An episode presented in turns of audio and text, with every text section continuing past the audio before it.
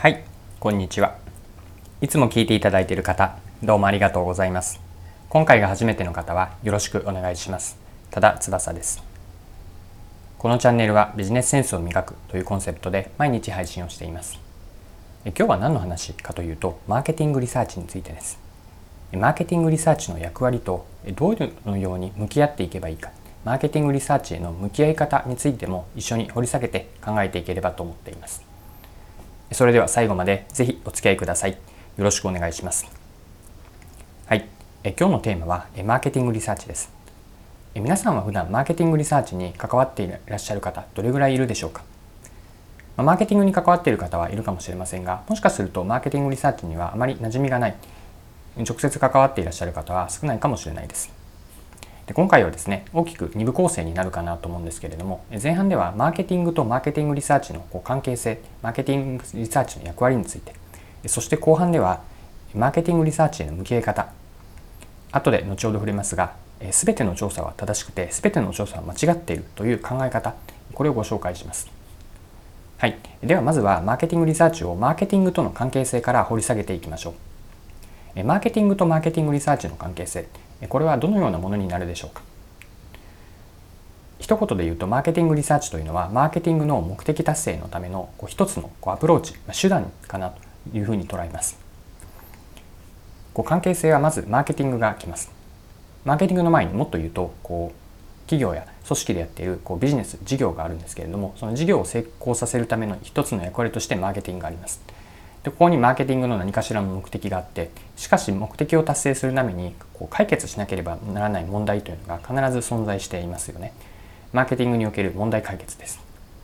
でマーケティングにおいて問題解決のために何かこう課題を設定して課題を取り組む必要があるんですがその課題を取り組む中での一つのアプローチというのがマーケティングリサーチになります。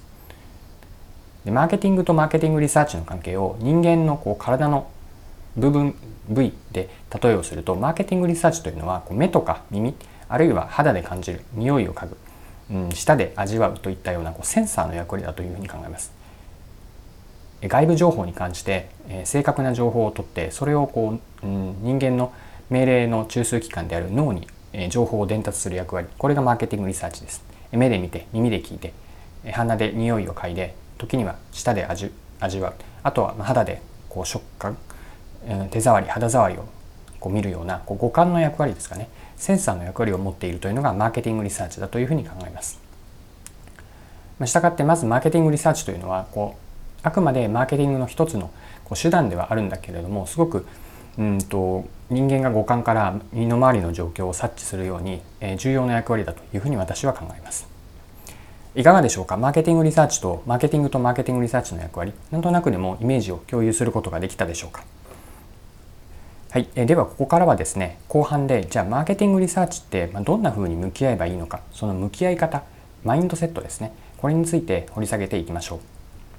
で冒頭でも少し触れた言葉あの覚えているでしょうか。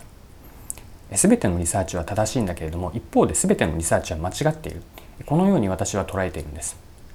でこれこの言葉だけを聞くと一見すると矛盾していますよね。全ては正しくて全ては間違っている。じゃあ一体何なの？というふうに思われる方もいらっしゃるのではないでしょうか。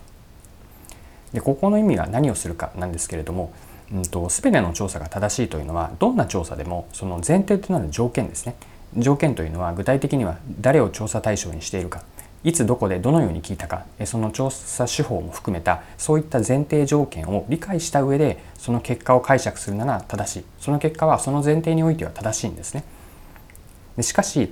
調査というのは必ずん程度の差こそあれその真実本当に知りたい答えとの乖離ギャップというのは必ず存在するんです。まこの意味で乖離がゼロではない。乖離の程度はもちろんあります。調査手法を精緻にする。設計をすごく細かく作って、うんと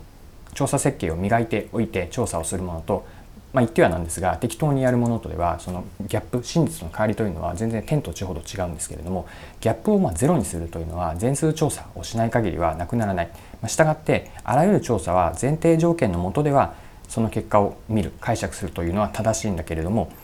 一方で真実との乖離というのは必ずあるんです。でこの真実との乖離があるという意味においてこう全てのリサーチはこう間違っているというふうに捉えるんです。なので全てのリサーチは正しくというのは前提条件を理解した上でそのリサーチの目的とか背景も含めた、うん、理解をした上でデータを見るのであれば正しい。ししかし一方でどこかに乖離は必ずある。調査上のいずれかのバイアスがあるんですけれどもそのバイアスがあるという意味においては間違っている。このように正しくもあれば間違っているこの両面を見ながらリサーチを見る。向き合うというのが大切だというふうに考えます。まあ、したがって以上を理解した上でその調査結果を利用するという意味では価値があるんですね。逆に言えば前提条件を見ない中で、うんと、例えば目的が違う使い方をしてしまうと誤った時にはミスリードするような、え調査結果の解釈に導いてしまうのでこの点においては注意が必要です。まあ、よって必ず真実との乖離があるということとその調査の前提は何か誰に誰がどのような目的でいつどこで何を聞いたのか？どのように聞いたのか？このような 5W11、まあ、5W11 の中の今の話というのは Who を誰が誰にという2つを分けているので、まあ、正確には 6W1H になるんですけれどもこうした前提条件を見極めた上で調査結果をしっかりと見ていく。そうすることによって調査結果というのは有用ですしそこから得られる示唆というのは、まあ、必ず何かしらこうマーケティングに貢献できる。マーケティングの目的達成に貢献できる。ひいてはビジネスのこう成長拡大につながっていくというふうに私は考えます。皆さんはマーケティングリサーチどのようにお考えになってどのように位置づけるでしょうか？はい、今回も貴重なお時間を使って最後までお付き合いいただきありがとうございました。このチャンネルはビジネスセンスを磨くというコンセプトで毎日配信をしています。次回もぜひ聞いてみてください。また、チャンネル登録をしてフォローいただけると新しい配信を見逃すことがなくなります。まだの方はぜひチャンネル登録、フォローをよろしくお願いします。それでは、今日も素敵な一日をお過ごしください。